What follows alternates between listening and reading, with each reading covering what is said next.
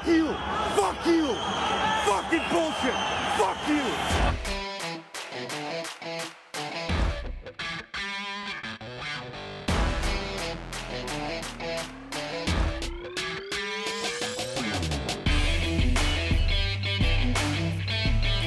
Trash Talk, der DEG Podcast, erste Folge. Herzlich willkommen.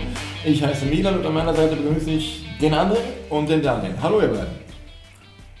Guten Abend. Guten Abend. Ja, Ja, ähm, am besten ähm, stellt euch doch einfach mal vor. dann fange ich als der Jüngste der Runde mal an. Ähm, André Hoffmann, man kennt mich eventuell noch vom Webradio aus früheren Zeiten. Nicht als einzigen in dieser Runde. 30 Jahre alt, gebürtiger Düsseldorfer.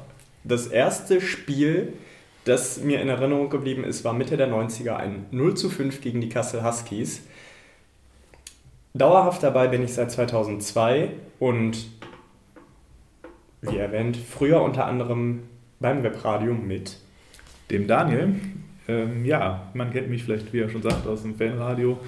Bin 32 Jahre alt, ähm, sehr ähnlich wie du, muss man sagen, äh, von der Dauer her bei der DEG. 17 Jahre, jetzt eine Dauerkarte, in der Zeit drei Heimspiele verpasst. Äh, sehr bitter. Äh, das ärgert mich bis heute, aber die Serie muss halt immer mal gebrochen werden. Mit Leidenschaft dabei, ich liebe einfach diesen Sport, liebe die Mannschaft. Ähm, und freue mich jetzt einfach auch, dass Milan mich mit dazu genommen hat für den Podcast und ja, freue mich auf eine nette erste Folge. Ja, ich bin äh, Milan Tevis, bin 36. Mich kennt ihr vielleicht auch noch von früher aus dem Webradio. Ähm, komme aus dem Ruhrgebiet, geboren in Dortmund. Äh, mein erstes Spiel irgendwann Mitte der 90er mal ges äh, gesehen, regelmäßig dabei seit der Saison 99-2000. Ähm, seit 2011, 12 etwa etwas unregelmäßiger berufsbedingt und äh, inzwischen auch durch die Kinder, aber immer noch mit dem rot-gelben Herzen dabei. Ähm, ja, der Daniel hat es gerade gesagt, das war so ein bisschen meine Idee hier, nachdem die Shorthanded News ihren Podcast weiterentwickelt haben, weg sind vom reinen DEG-Podcast zum Eishockey-Podcast hin, habe ich mir gedacht, hm, da fehlt so ein Podcast, der die DEG in den Fokus rückt, der das so ein bisschen macht wie die Kollegen von Connection aus Kassel oder Eiszeit FM aus Mannheim. Und ähm, habe ich dann gedacht, okay, wenn es sonst keiner macht, mach's halt selber. Und jetzt sitzen wir hier. Und ähm, ja, ich bin gespannt, was hier in den nächsten Wochen, Monaten, Jahren ähm, auf uns zukommt, was uns erwartet. Und ähm, erwartet haben wir sicher einen ganz anderen Saisonstart, oder Daniel? Ja, definitiv. Äh, Ich glaube, da triffst du es auf jeden Fall schon auf den Punkt.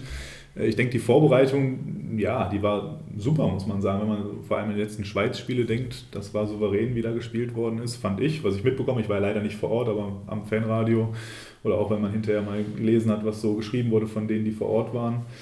Ähm, Man hatte eine gewisse Erwartungshaltung. Ich meine, das ist ja Standard für Düsseldorf. Ich meine, nicht umsonst ist auch unser Podcast mit arrogant und überheblich versehen. Ähm, Ich glaube, das trifft es dann ganz gut an der Stelle. Äh, Man ist äh, vielleicht auch durch die Vorbereitung wieder ein bisschen arrogant und überheblich in die Saison gegangen, so von der Erwartungshaltung. Äh, So war es zumindest bei mir, muss ich auch sagen. Voller Euphorie zum ersten Spieltag gefahren, Vorfreude nach, ich weiß nicht, wie viele Tage waren es, 100, irgendwas in die 60 Tage, kein Eishockey gesehen. Ja, und dann war das ziemlich ernüchternd, muss ich sagen. So erste Drittelpause war noch so, ja komm, zweites Drittel wird besser. Zweite Drittelpause war dann schon so, boah, das ist jetzt nicht das, was ich erwartet hatte. Und dann kam natürlich noch dieses unglückliche Gegentor ähm, vom, von der Kufe oder vom, vom äh, Bein von Geithner durch die Beine von Niederberger ins eigene Tor. Äh, unglücklich natürlich, ähm, aber natürlich nicht der Start, den wir uns erhofft hatten, äh, mit dem am Ende 0 zu 1 äh, zu Hause gegen Bremerhaven. Ja, und dann kam der Sonntag gegen München, in München. Äh, mit Sicherheit kein Spiel, wo man von Anfang an gedacht hätte, da holen wir jetzt irgendwas. Ich meine, die letzten Jahre, wenn man zurückblickt, äh, war eine Statistik bei Telekom Sport, auf die letzten sechs Spiele immer mindestens vier Gegentore kassiert und verloren in München. Ähm, wenn man dann bedenkt, dass wir nur drei Gegentore kassiert haben, haben wir uns schon mal gesteigert zum Vorhinein, aber leider auch nur zwei selber geschossen. Ähm, ich fand es aber schon, was auch allgemein ja auch äh, gesagt worden ist, Leistungssteigerung vielleicht zum ersten Spiel. Und jetzt gilt es abzuwarten, was wir dann heute Abend äh, gegen Augsburg bewegen werden. Dürfen wir gespannt sein, denke ich. Ähm, aber ja, ich finde, es war enttäuschend. André, wie siehst du Saisonstart? Also, ich verlasse mich ja gerne auf Harold Kreis als wirklich guten Trainer in der Hinsicht, als dass er es schafft, eine Mannschaft nochmal an das System und nochmal an die Spielphilosophie in den Pausen zu erinnern und tatsächlich von Drittel zu Drittel eine Mannschaft besser auf den Gegner einzustellen, damit man vielleicht ein Spiel, was man im ersten Drittel verloren hat, dann zu gewinnen. meine Hoffnung war zum zweiten Drittel, dass es deutlich besser wird. Meine Hoffnung war zum dritten Drittel, dass es irgendwie noch besser wird. Nachdem sich ja eigentlich schon abgezeichnet hat, dass die DEG echte Probleme gehabt hat, durch, das, ähm, durch die neutrale Zone zu kommen. Bremerhaven hat, hat uns brutal zugestellt, hat keinen, keinen Spielaufbau zugelassen. Und wenn die DEG nun mal nicht mit ihrer vermeintlich individuell besseren Mannschaft den Puck in der gegnerischen Zone bewegen kann, dann wird es zum Problem. Dann wirst du irgendwann zu offensiv, dann rennst du in 2 auf 1 Konter und dann bist du relativ schnell darauf angewiesen, dass du einen wirklich guten Torwart hast. Einen Torwart, der überraschend gut ist. Dafür, dafür dass er kein, kein 1B-Backup hat, wie er das teilweise die letzten Jahre hatte. Würdest du sagen, die DEG hat ein Torwartproblem? Die DEG könnte ein Torwartproblem haben. Ähm, Stand jetzt hat sie es nicht. Was, die, was ich die ersten beiden Spiele von Niederberger gesehen habe, hat mich wirklich, wirklich angesprochen. Ich hoffe einfach, dass er die Form halten kann, dass er die Entlastung bekommt von Hane, die er hier unter braucht. Ansonsten bin ich aber sehr zuversichtlich. Die Frage ist ja, die ich mir mal stelle, woher kommt eigentlich diese Skepsis gegenüber Niederberger? Ich meine, wenn man auch mal so die letzte WM sich angeschaut hat, wo er wirklich viele Spiele gemacht hat, wurde, glaube ich, gelobt, auch weltweit in der Presse, teilweise bei Eishockey-Experten, was er da rausgeholt hat. Und das war ja auch stark und auch so. Ähm, ich persönlich fand Niederberger nie schlecht. Er hatte mit Sicherheit seine Probleme. Teilweise war es die kurze Ecke, die ihm sehr zu Lasten gefallen ist, mhm. so aus dem Eindruck eines Fans. Äh, ich weiß nicht, wie er es selber sagen würde, was da noch teilweise passiert ist, aber ähm, ich finde grundsätzlich, wir haben einen absoluten Top-Torhüter, deutschen Nationaltorhüter im Tor. Also da von einem Torhüter-Problem zu sprechen, ist schon fast äh, wieder mal arrogant und überheblich. Ja. Ähm, und wenn man da Henrik Hane sieht, auch Nachwuchs, äh, auch Nationaltorhüter. Wir haben also quasi zwei deutsche Nationaltorhüter im Tor. Ähm, deswegen deine These. Ähm, ich bin fest der Meinung, wir haben kein Torhüterproblem. Ähm, natürlich, wenn jetzt Niederberger sich verletzen sollte, ich glaube, da sind wir uns einig, da würde die DEG, wenn es längerfristig ist, mit Sicherheit reagieren. Dafür haben wir noch eine Außerlizenz frei. Ähm, aber ich würde sagen, ganz klar nein. Um deine Frage mal zu beantworten, woher diese Meinung kommt, dass äh, Niederberger einen guten Backup braucht, die Zahlen belegen es ein Stück weit. In der Saison 2015-16 hatte Niederberger Bobby Göpfert, an den wir uns alle noch gerne erinnern, als Backup, hatte eine 93% Fangquote. 2016-17 ist die Fangquote abgerutscht mit nur noch Felix Big als Backup. 2017-18 Timo Herden, da ist die Fangquote sogar unter 90% gerutscht, da wurde hinterher Dan Bekeller geholt. Und letztes Jahr dann eine seiner besten Fangquoten wieder mit 92,9% mit äh, Frederik Pettersson-Wenzel, den ich übrigens gerne öfter im Tor gesehen hätte. Ja, wo du gerade die Zahlen ansprichst, ich habe mir die Statistiken vom Wochenende auch mal ein bisschen genauer angesehen. Und zum, da sind mir zwei Dinge aufgefallen. Zum einen, die DEG oder die Defensive der DEG lässt zu viele Schüsse aus dem Slot, also aus dem Bereich zwischen Torraum und ungefähr den beiden Bullypunkten.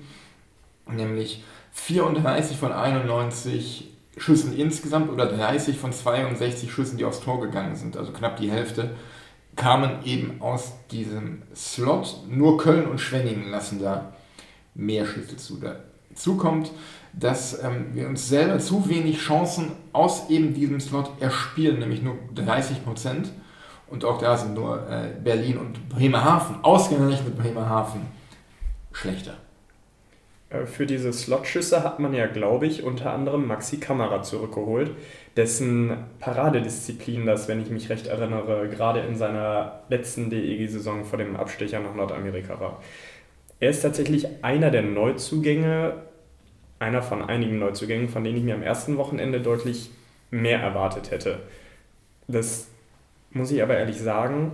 Ähm, da nehmen wir jetzt einen raus, glaube ich, weil das einer der, der größten Namen, zumindest in Düsseldorf, ist von den Neuzugängen. Aber es gibt ja eigentlich auch ein paar Jungs, die ganz gut überzeugt haben, jetzt neben Niederberger, also einige der Neuzugänge. Ja, wer mir da als erstes einfallen würde, ist äh, in der Verteidigung.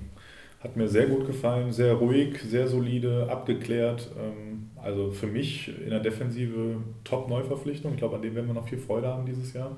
Hoffentlich oder vielleicht dann auch ein bisschen länger. Mal gucken, was passiert. Ähm, ich bin begeistert von ihm, muss ich sagen. Der hat mir auch am ersten Wochenende trotz zwei Niederlagen richtig gut gefallen.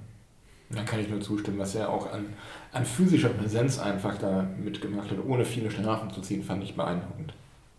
Ziemlich der, das Gegenteil von Jensen für mich am ersten Wochenende, der auch eigentlich ja ähnlich körperlich auch ist wie Urbohm. Ja. Aber bei ihm hat mir echt nicht gefallen, zum einen Geschwindigkeit, das hat man gerade gegen München sehr stark gesehen, war oftmals eigentlich vorher, also zwischen Gegenspieler und Puck.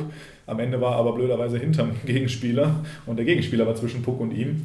Das hat mir nicht gefallen und viele unnötige Strafen gezogen. Ähm, ja, ich glaube, da steckt noch ein bisschen mehr drin. Also ich hätte mir von ihm auch schon ein bisschen mehr erwartet, muss ich sagen. Sagen wir mal, erstes Wochenende muss man auch nicht zu viel reininterpretieren, generell nicht. Ich meine, muss man sich auch alles finden noch und äh, aber am Ende, Jensen war für mich das Gegenstück ein Stück weit zu Urboom, was die Verteidiger, die Neuen angeht. Ist Urboom eigentlich das schwedische Wort für Urknall? Das. ich bin kein Sprachforscher, aber ich glaube nicht. Okay. Ja, haben wir, haben wir sonst Neuzugänge, die, die besonders positiv aufgefallen sind? Also positiv aufgefallen ist er mir, als er als Neuzugang verkündet wurde, nämlich Max Zanetti, da habe ich mich sehr übergefreut. Wir haben da irgendwann mitten in der Sommerpause schon mal drüber geschrieben, dass, äh, ähm, ich weiß gar nicht wann, als die, als die Vertragsauflösung von Kalle Hilderwald kam, glaube ich, mhm. habe ich, glaube ich, gesagt, äh, dass jetzt ja die Kohle da sei, um Zanetti und oder äh, Martinsen zurückzuholen. Und äh, da ist er, wenn auch bedingt durch die Verletzung oder Erkrankung von Alex Sulzer. Ja, für meine Begriffe. Und jetzt ähm, daran anknüpfend dann auch direkt die Frage, ähm, kann Mark Zanetti äh, McKiernan ersetzen oder ist er vielleicht sogar der bessere McKiernan? Ähm, also offensiv sehe ich das etwas kritisch. Ähm, McKiernan ist einer der lernstärksten Verteidiger, die wir hatten. Wenn ich mich an das erste Spiel in Essen zurück erinnere, ähm, da war McKiernan relativ langsam gedanklich, hatte seine Probleme, wurde schon im Powerplay eingesetzt, aber wirkte relativ unsicher. Was er danach in der Saison gezeigt hat, war brutal. Ich kann mich nicht daran erinnern, dass der DEG einen solchen, einen solchen Spielmacher oder einen solchen Puckverteiler von der blauen Linie äh, oder an der blauen Linie hatte in den letzten Jahren wie ihn, beziehungsweise sowas überhaupt schon mal hatte. Klar, Rob Collins, absolutes Gehirn im Powerplay, wie der das aufgezogen hat, sensationell, aber an der blauen Linie. Sucht McKiernan, glaube ich, in unserer Historie seinesgleichen. Da kann Zanetti meiner, Begriffin, äh, meiner Meinung nach nicht mithalten, aber defensiv. Ich glaube, Zanetti macht weniger Leichtsinnsfehler und setzt auch seinen Körper vielleicht etwas mehr und etwas geschickter ein. Ja, würde ich auch so sagen. Ähm, du sagst ganz, ganz richtig, McKiernan verteilt den Puck sehr gut, meiner Meinung nach, im Powerplay. Aber ähm, was mir bei ihm so, so fehlt, ist so der, der harte Schuss von der blauen Linie, wenn man ihn so vergleicht mit äh, Sitzemski aus Augsburg, mit äh, äh, Dylan Yeo aus äh, jetzt Straubing oder ähm, dem Nugisser aus, aus ähm, Krefeld. Ähm, da sehe ich bei ihm noch Schwächen. Okay, den hat Zanetti jetzt auch nicht unbedingt so. Ähm, nach Punkten war das gar keine schlechte Saison von ihm, letzte Saison von, von McKiernan. Der war nämlich Achter zusammen mit äh, Sean Alon und Jonas Lechtivori aus Augsburg. Ähm, nach Toren aber nur 17. Und ähm, ja, ich finde, einem Offensivverteidiger sollte man nicht nur nach seinen Powerplay-Quarterback-Qualitäten bewerten, sondern auch nach nach Toren und Punkten. Und ähm, ich glaube, der beste, den wir da in den letzten zehn Jahren hatten, war Andy Roach. Der hat nämlich äh, 2010, 2011 39 Punkte gemacht, davon 29 Assists. Und ähm, noch besser war eigentlich nur Jeff Torrey 2005, 2006 mit 14 Toren und 32 Vorlagen. Ja, aber Jeff Torrey war ja auch ein reiner Offensivverteidiger. Also in der Defensive braucht es ja nach dem nicht suchen eigentlich. Ja, deswegen ist er ja ein Offensivverteidiger und kein Defensivverteidiger. Oder kein Zwei-Wege-Spieler. Und man muss natürlich sagen, ein Andy Roach hat bei Weitem nicht die Fackel wie McKeon, meiner Meinung nach. Der hat eher immer so Schlenzer Richtung Tor gebracht. Also Roach habe ich jetzt nicht als Schlagschussmonster in Erinnerung. Nee, das definitiv nicht. Er war eher der, der für Headland dann mal aufgelegt hat. Mhm. Den ich auch in seiner Art und Weise tatsächlich bei der DEG sehr vermisse.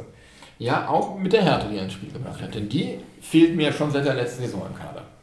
Und ähm, ich weiß nicht, ob das an Harold Christ liegt. Ich habe das so in Erinnerung, dass es bei seinem letzten Gastspiel hier auch so war, dass ähm, er da relativ, wie sage ich das jetzt diplomatisch,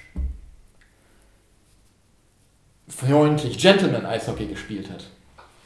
Ähm, oder spielen, hat spielen lassen. Ähm, dass das Härte im System Harold Christ keinen Platz hat. Ja, ich fürchte tatsächlich, dass der DEG das in den Playoffs gegen Augsburg das Genick gebrochen hat. Die Augsburger sind deutlich härter zu Werke gegangen. Unsere Spieler nach und nach verschlissen. Man hat ja dann hinterher gehört, wie viele Spieler da ähm, noch ähm, ja, gefixt werden mussten, tatsächlich, wo, wo wirklich was kaputt war. Einige mussten auch operiert werden. Die DEG hatte letzte Saison tatsächlich keine einzige Sperre, keine Matchstrafe hat die, die Fair Play Trophy gewonnen und äh, hat tatsächlich jetzt auch wieder einen der niedrigeren äh, Strafenschnitte in der Liga. Ich glaube, damit kannst du dir eine sehr gute Ausgangslage erspielen, indem du von der Strafbank wegbleibst. Es kann aber, wenn es darauf ankommt, gegen dich sein. Und was, was ich glaube, wenn man eine solche Unterzahl hat wie die DEG, die unter Harold Kreis sensationell gut ist, dann kann man auch mal zwei Minuten für übertriebene Härte nehmen. Ja, da bin ich, bin ich absolut bei dir.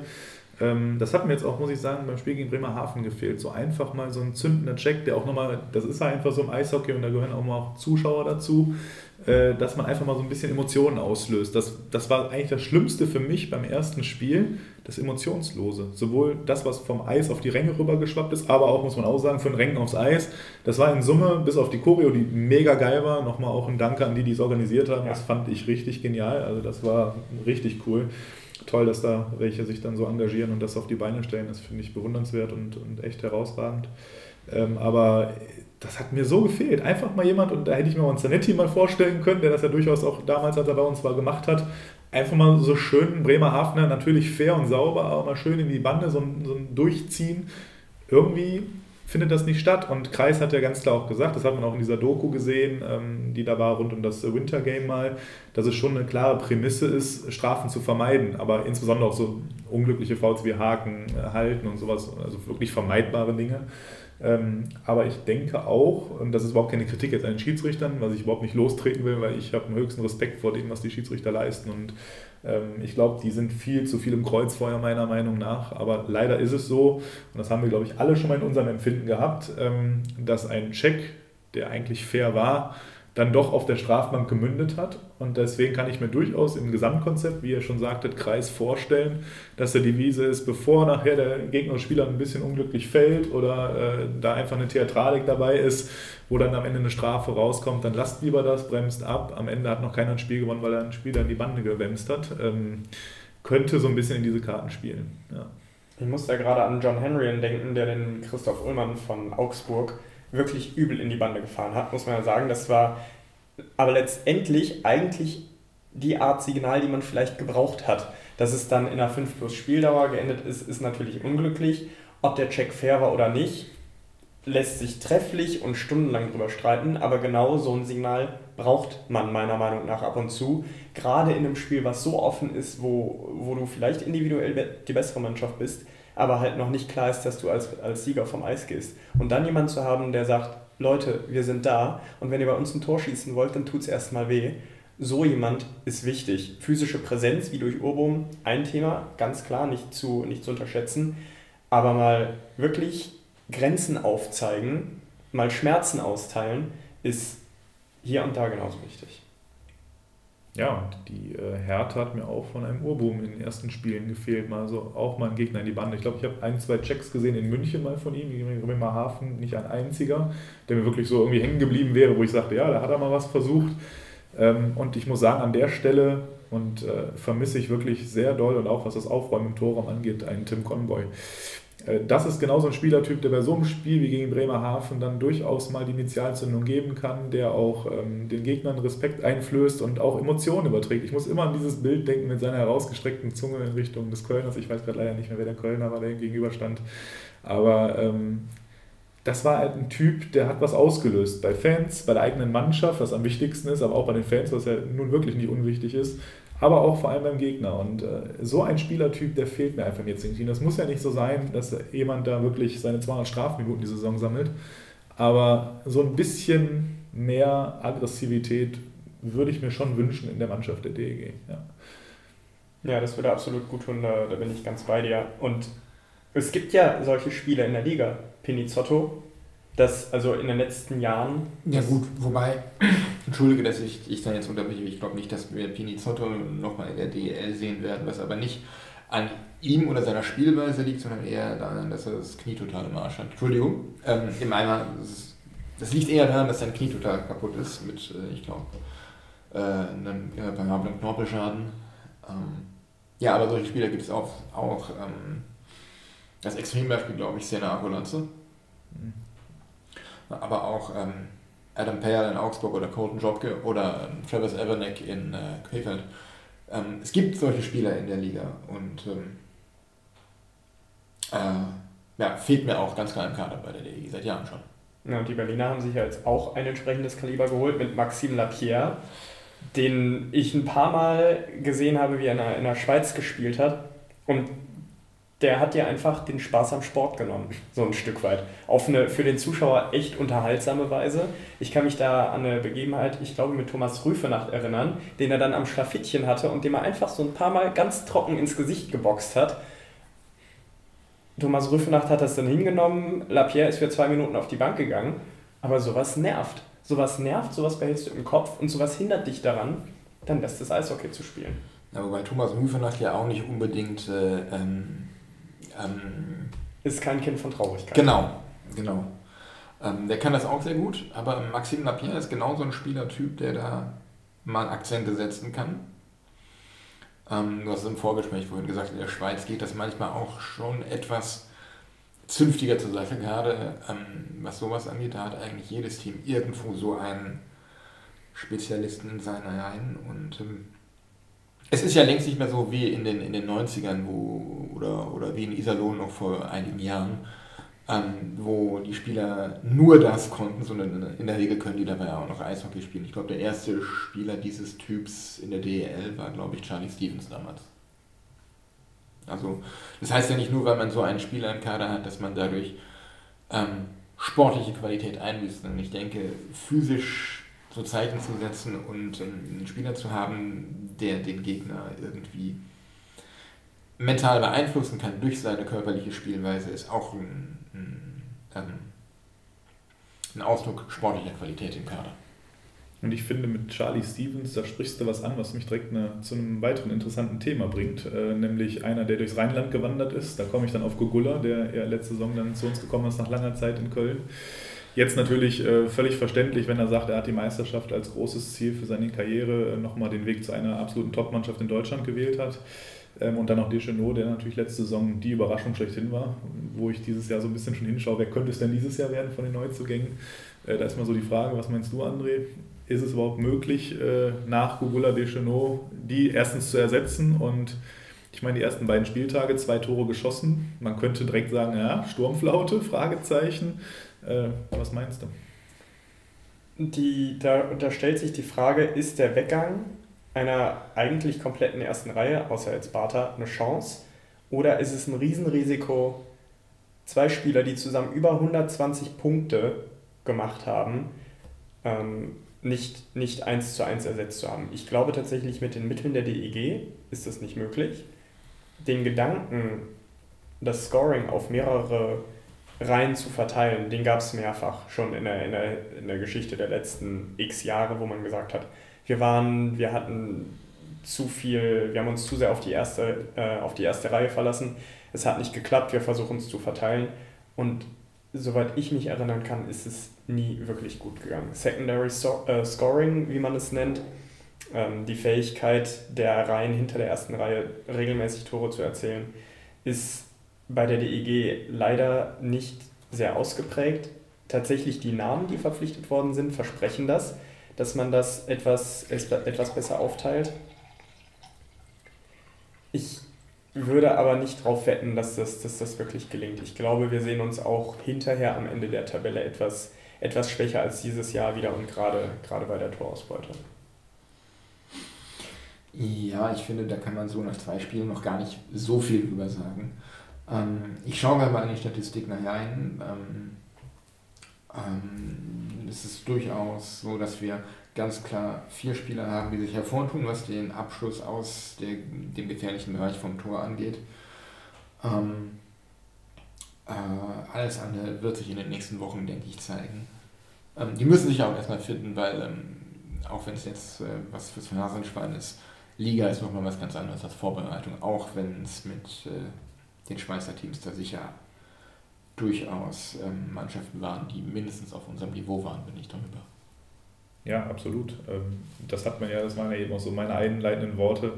Man hat, glaube ich, zu viel Bedeutung in der Vorbereitung so ein bisschen auch gegeben als Fan. Ähm, das hat man so generell gemerkt, so was die Stimmung angeht nach dem ersten Spiel. Da war schon viel Enttäuschung zu merken ob berechtigt oder unberechtigt. Ich habe es auch bei mir gemerkt, jetzt mittlerweile die Woche ist rum, man geht schon wieder ganz anders damit um. Das waren so die ersten 24, 48 Stunden danach, die einen das echt so gefuchst hat.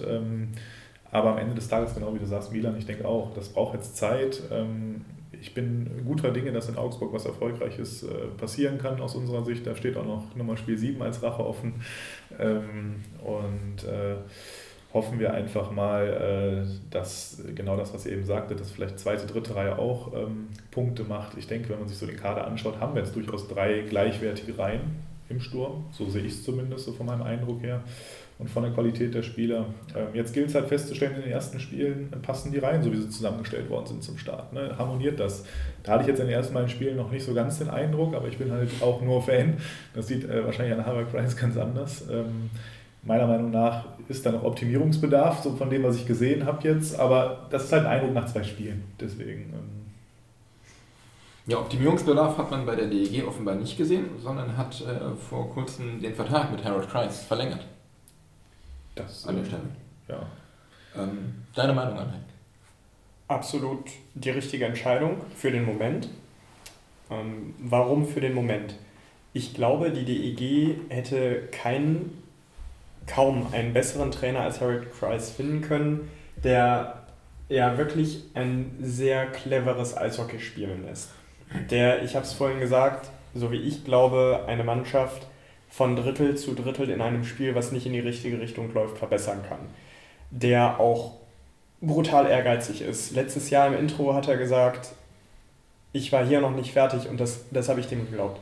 Ich glaube, das ist, das ist ein Typ, der steht morgens auf, um Eishockeyspiele zu gewinnen, um deine Mannschaft in die Lage zu bringen, nicht mehr zu verlieren. Und das will er unbedingt. Und ich glaube, wenn sich diese Mentalität jetzt auf den neuen Kader überträgt, man muss sagen, wir haben einen fast einen Umbruch gehabt, wenn man, wenn man mal in das DL-Sonderheft schaut, wo da überall neu daneben steht. Äh, drei Verteidiger sind geblieben, zwei, vier, fünf Spieler, äh, zwei, vier, fünf Stürmer sind geblieben. Äh, von denen Jerome Flake auch äh, relativ wenig Spiele gemacht hat. Er hat 28 Spiele gemacht. Ähm, dann, dann sollte man den Jungs schon Zeit geben, um, um sich zu finden. Da darf man dann aber auch nicht scheu davor sein, nochmal noch mal einen Umbruch zu wagen. Und Kreis hat einfach die Erfahrung.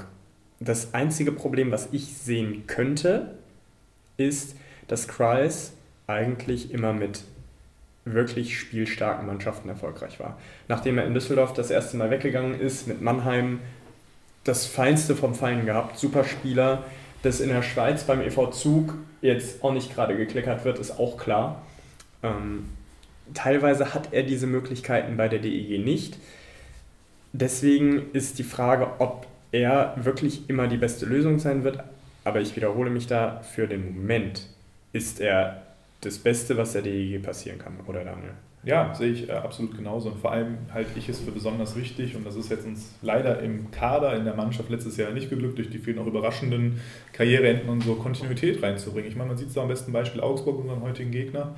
Die haben es doch geschafft, ja, bis auf ein, zwei Spieler, White natürlich ein richtig bitterer Abgang für die, aber die haben es geschafft, eine Mannschaft, die funktioniert, die eingespielt ist, zu halten Jetzt leider bei denen der Trainer gegangen. Die haben auf der Trainerstelle die Kontinuität nicht hinbekommen. Bei uns ist es halt genau andersrum. Wir haben jetzt mal Kontinuität auf der Trainerposition, was ich sehr begrüße, weil ich bin absolut kein Freund davon, dauernd immer neuen Trainer, neue Spielsysteme. da kann man nichts aufbauen, meiner Meinung nach. Und äh, das tut der DEG Düsseldorf richtig gut, wenn jetzt hier mal was aufgebaut wird mit Ruhe. Wichtig ist mir, dass die Ruhe auch bewahrt wird, wenn jetzt mal es nicht so gut läuft. Jetzt hat Kreis nun mal noch zwei Jahre mehr Vertrag. Ähm, da wäre fatal, wenn so eine große Unruhe reinkommt, nach jetzt äh, Auftaktwochenende nicht gut gelaufen, ähm, dass das dann jetzt äh, ja, direkt äh, in so eine negative Stimmung umschlägt, äh, die dann am Ende auch noch wieder auf den Trainer geht. Sowas will ich nicht hoffen. Ich hoffe, man hat Geduld, auch im Management der DEG, aber da finde ich auch, wird in den letzten Jahren so ein guter Job gemacht mit Mond, Kreuzer, ähm, die da ja Ums die Strippen jetzt ziehen und äh, auch seitdem Stefan Adam da ist, meiner Meinung nach, ist da auch Kontinuität reingekommen in den Club und finde ich bemerkenswert und ich hoffe, dass wir diesen Weg jetzt weitergehen können und es dann schaffen, auch jetzt nach dieser Saison, sofern sie denn so läuft, auch spielerisch, wie wir uns das ein Stück weit vorstellen, mal Kontinuität auch in den Kader reinzubekommen. Ähm, und äh, ja, von daher, möchtest du noch was vorweg sagen, Milan? Ja, ich war ja gerade schon bei den Spielern, die die Trikots getragen haben. Ja. Und ähm, ähm, was sagt ihr eigentlich zu den neuen Trikots? Also grundsolide, wirklich grundsolide. Gerade das Heimtrikot finde ich ganz gut mit den, äh, mit, den, mit den Streifen noch am Ärmel. Das Auswärtstrikot ist halt auch grundsolide. Man macht halt nichts falsch damit, aber so wirklich das Trikot neu erfunden haben wir jetzt nicht. Es ist okay.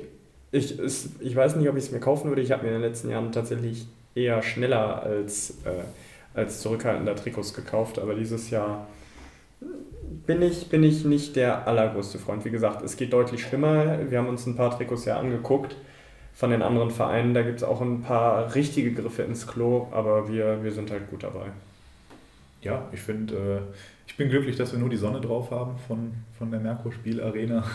äh, wenn man das so sieht, dass da nicht irgendwie fett äh, Merkur auf dem Trikot steht, sondern nur die Sonne, das finde ich ganz okay, kann ich gut mit leben. Ähm, aber ansonsten hat sich meiner Meinung nach auch gar nicht so viel getan zum Trikot des letzten Jahres. Also ich finde die Entwicklung jetzt nicht so, dass ich sage, boah, ein komplett neues Trikot. Also ich habe ähm, letzte Saison keins gekauft, deswegen ähm, ist das für mich durchaus eine Option. Ich finde, durch die Skyline auf dem Heim- und Auswärtstrikot ist es ein Upgrade zur Vorsaison. Und was ich absolut positiv finde, ist, dass man ähm, die, die gleiche Typo, also die gleiche, gleichen Zahlen, äh, die gleiche Schriftart benutzt hat, was für mich so ein bisschen Wiedererkennungswert schafft und ähm, äh, so ein bisschen zu einer, zu einer Markenbildung beiträgt. Die Kölner Haie hatten das lange, diese, diese Nummern mit, dem, mit der Haifischflosse da unten drin. Schalke oder Bayern im Fußball haben das auch, dass die ihr, eigenen, ähm, ihr eigenes Corporate Design in der, in der Schriftart haben. Und ähm, ja, das Blaue finde ich persönlich für mich das Schönste, weil das von den Farben her einfach äh, ziemlich geil ist. Ja, Jochen Düsseldorf oder so. Ja, würde ich äh, absolut zustimmen, auch mit dem Trikot, weil äh, Blaue wäre auch das Einzige, was ich auch auf der Agenda hätte, mir zu holen. Letztes Jahr ist es schon das Türkise geworden, äh, was ich letztes Jahr besonders schick fand, muss ich sagen. Und äh, ja, das Blaue hat mich auch äh, sehr begeistert. Ich freue mich schon, die Mannschaft da das erste Mal mit auf dem Eis zu sehen. Wobei ich da die Gefahr sehe, dass das nicht sehr oft der Fall sein wird, weil ja doch gerade die bayerischen Vereine, glaube ich, durchweg, bis auf die Thomas aber Tigers, aber ansonsten äh, haben ja, glaube ich, okay, und bis auf Augsburg, haben aber am Ende des Tages viele Vereine ein blaues Trikot irgendwo rumliegen. Ja, aber das macht ja nichts. Weil ähm, wenn zum Beispiel Mannheim gegen, gegen Ingolstadt spielt, spielen die einen in blau mit weiß und die anderen in weiß mit blau. Es ja. geht ja auch hell und dunkel in erster Linie. Ja, das stimmt, aber wenn, wenn wir dann halt gegen eine Mannschaft spielen, die, was weiß ich, blau als Auswärtstrikot hat, werden wir ja nicht einfach so zum Spaß unsere blauen Trikots rausholen. Naja, ist ja nicht blau als Auswärtstrikot, sondern ist ja weiß. Ja, gut. Das Auswärtstrikot, ja. Oder gelb. Mit lila. Mit lila. Gelb mit lila. Wer macht denn sowas? Hilfrit. Oh. Ach ja, ja, ich erinnere mich wieder. Fast so schön wie Essen mit grün und lila. Ja, bei den. Bei Passt den, auch vom sportlichen Niveau her. oh. Ähm, bei den Eben hast du Brandon Reed noch gelobt, mit dem er Krefeld ansteht. Ja, ja, dass er gute Arbeit macht. Für einen Oberliga-Verein ist das echt gut, Brandon. ähm, ja, bei den. Trash Talk. bei den Trikots haben wir uns auch ein paar Gedanken gemacht. Die, da wollen wir uns aber ein paar mehr noch live angucken, bevor wir dazu ein finales Urteil fällen. Es gibt auf jeden Fall ein paar, die überraschenderweise relativ gut bisher in der Bewertung abschneiden. Es gibt auch ein paar, die, wie gesagt, nicht so, nicht so doll ankommen. Da gibt es Gewinner und Verlierer. Und Gewinner und Verlierer gibt es ja auch immer, wenn man aus der Sommerpause rauskommt. Und da waren wir mal so frei, ein bisschen zu mutmaßen, welche Teams sich denn wirklich verstärkt haben und welche Teams es eher nicht geschafft haben, vielleicht ihr Niveau zu halten. Ähm, Daniel, hast, wer, wer gehört für dich zu den Gewinnern zum Beispiel? Zu den Gewinnern aus der Sommerpause? Ich finde das echt schwierig zu beantworten, muss ich sagen. Wenn ich mir so die Karte angeschaut habe, ich habe mich damit ja schon sehr ausführlich beschäftigt, ähm, ich finde es schwierig anhand des Kaders zu sagen, wer da wirklich ein Gewinner ist, weil ich finde, dieses Jahr haben sich viele Vereine sehr, sehr gut verstärkt. Das ist das eine. Also ich habe jetzt nicht so die Mannschaft, wo ich sage, boah, die haben echte Kracher geholt. Klar, jetzt kann man natürlich wieder auf München gucken mit so einem Derek Raw oder Chris Borg. Das sind natürlich schon echte Granaten für die Liga. Auch äh, Lapierre natürlich in Berlin. Aber am Ende des Tages sind da doch äh, meiner Meinung nach viele Mannschaften, die sich sehr punktuell auch und gezielt verstärkt haben. Also wirklich, wirklich gut verstärkt haben auch. Da zählen wir meiner Meinung nach auch zu, erstmal so vom Papier her. Also ich finde auch, wir haben uns gut verstärkt. Ich war überrascht, äh, was in der Sommerpause alles so zu uns kam äh, an Verpflichtungen. Und ähm, Verlierer, ja, wenn man es Verlierer nennen kann, man muss ja immer auch die finanziellen Möglichkeiten betrachten, die da sind. Und dann sind natürlich, äh, fällt auf, dass Bremerhaven jetzt nicht wirklich äh, irgendwie sich besonders verstärkt hat, haben natürlich auch Top-Abgänge gehabt. Ähm, dann muss man sagen, dass ähm, dass eine Mannschaft wie Krefeld sich meiner Meinung nach auch nicht besonders verstärkt hat in irgendeiner Form. Aber es liegt auch immer an den finanziellen Möglichkeiten da sind. Und nicht zu vergessen, neue U23-Regelung. Wir haben es selbst gesehen, so ein Manuel Strode findet keinen Platz mehr, was natürlich auch bei einigen für Unmut gesorgt hat. Äh, und andere Deutsche, ähm, die jetzt durchaus äh, ja, in der zweiten Liga spielen, die aber mit Sicherheit auch Erstliga-Möglichkeiten gehabt hätten. Ja. Bei Bremerhaven muss ich ja widersprechen. Für okay. mich äh, sind die eine der großen Gewinner der Sommerpause. Zum einen haben sie fast alle Topspieler gehalten, mit Ausnahme von Jensen und äh, Nearing. Nearing, genau. Äh, Sengani ist dabei, Urbas ist noch da, Friesen, Verlic, Moore, Mauermann kommt zurück nach seiner Verletzung. Und dann haben sie diesen, diesen Norweger Stefan Espeland verpflichtet, ein Verteidiger, der zuletzt äh, in, in Oslo bei Valerenga gespielt hat. In 47 Spielen hat er da 61 Punkte geholt. Ähm, okay, es ist nur die norwegische Liga, aber ähm, ich denke, der hat durchaus Potenzial hier was zu machen und wie andere Spieler auch Bremerhaven als Sprungbrett zu nutzen. Ähm, zusammen mit Thomas Popisch ähm, kann das durchaus funktionieren und ich traue Bremerhaven durchaus einen Sprung in die Top 6 zu dieses Jahr. Den traue ich Bremerhaven äh, vor allen Dingen deswegen zu, weil ich glaube, dass die Liga insgesamt und das ist ja das, was Daniel gesagt hat. Es gibt halt nicht die Kracherverpflichtung eigentlich. Innerhalb der Liga ist für meine Begriffe der Topwechsel McKiernan von uns nach Berlin und Gogula nach München. Das sind, das sind so die absoluten Kracher. Ich glaube tatsächlich, die Liga ist deutlich homogener geworden, was die Leistungsfähigkeit betrifft. Zu Espeland habe ich aber einen Gedanken, wie sah das damals aus bei Kurt Davis? Der ist doch auch mit äh, sensationellen Statistiken zu uns gekommen auch als potenzieller Offensivverteidiger, was er aber nur teilweise, teilweise dann ähm, ja, beweisen konnte.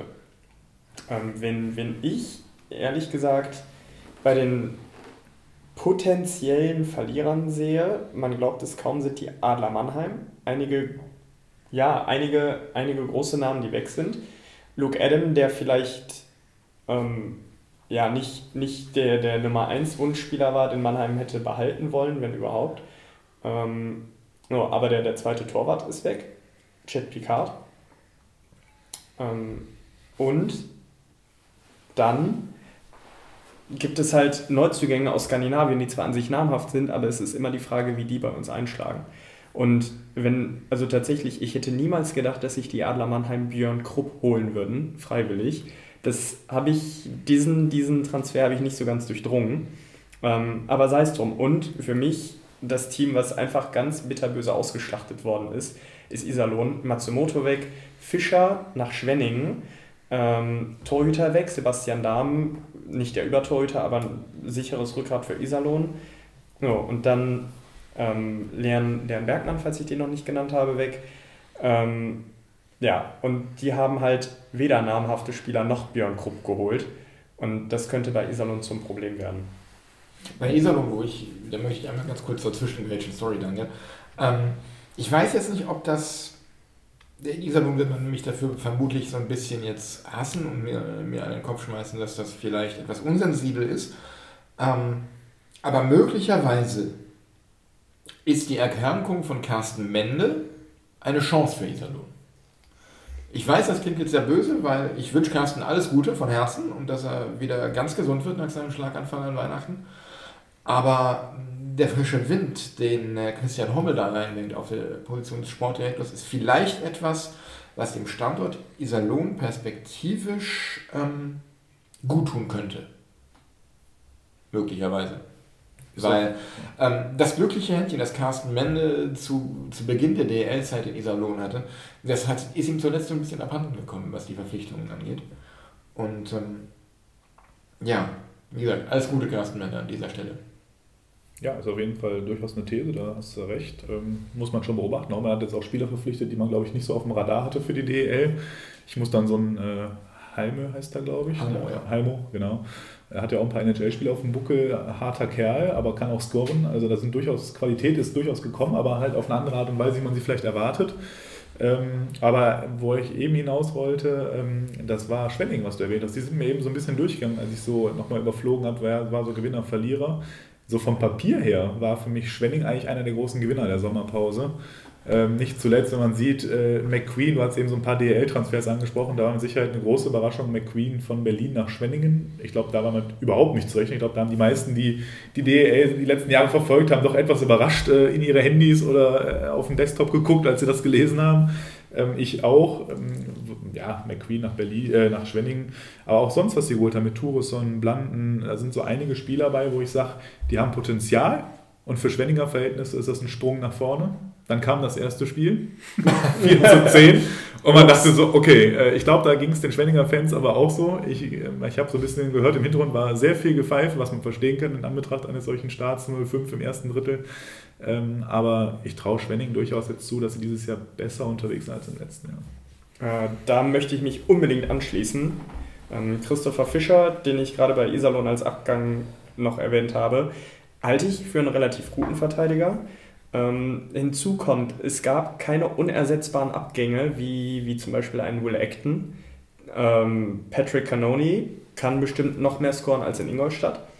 Ähm, und das Pfund ähm, ist natürlich Dustin Strahlmeier, der, glaube ich, für seine Entwicklung alles richtig macht, in Schwenningen zu bleiben. Mit einer Abwehr, die er im Wesentlichen kennt, ähm, in einem gewohnten Umfeld sich weiterzuentwickeln. Respekt vor der Entscheidung finde ich, find ich riesig. Ähm, deswegen, also Schwenningen, da bin ich absolut bei dir. Für mich ein ganz, ganz klarer Gewinner. Eigentlich hatte ich Ingolstadter auch auf der Rechnung und dann habe ich mir gedacht, okay, ja, wunderbar, 10 zu 4 in Schwenningen gewonnen, passt, These stimmt. Ja, und dann geht das erste Heimspiel bei denen in die Hose. Aber nichtsdestotrotz, Ingolstadt tatsächlich für mich auch eines der, eines der Teams, wo man sagen muss, ähm, mit Chris Foucault, Colin Smith, außerdem noch zwei, zwei gute Jungs aus der AHL geholt, Wayne Simpson und Matt Bailey, der in seinem Team äh, immerhin das A auf der Brust hatte in der ersten schwedischen Liga. Ähm, Ingolstadt hätte ich definitiv auch für ein Playoff-Viertelfinale auf der Rechnung. Ja, da bin ich bei euch, was Schwenningen angeht, leider nicht ganz einer Meinung. Ähm, für mich gehören die zu den Verlierern der Sommerpause. Ganz klar, weil ich finde, vor allem defensiv ist das überhaupt nichts. Ähm, Strahlmeier macht da äh, noch keine DL-taugliche Verteidigung. Ich finde, das äh, ist sehr, sehr dünn, sehr, sehr gefährlich. Offensiv ist das äh, stark, keine Frage. Aber ähm, Jamie McQueen als äh, Verteidiger. Ähm, als Verteidiger?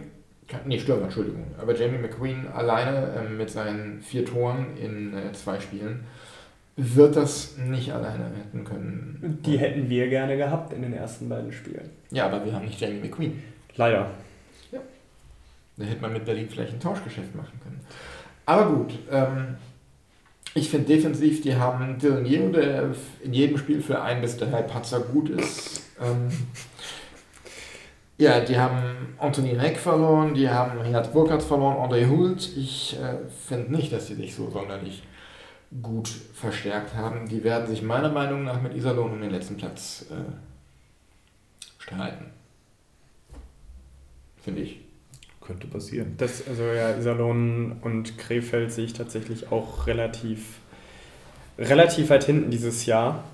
Ähm, Worauf ich mich sehr freue, ist Straubing. Ähm, ich finde, die spielen unter Tom Pokel wirklich herausragendes Eishockey. Kein, kein Anti-Eishockey mehr, sondern richtig schön ähm, ähm, Puckbesitz Eishockey richtig spielerisch mit Lösung und einer gesunden Härte mit dabei, mit Sena Akolatze und äh, Michael Hurt. Und äh,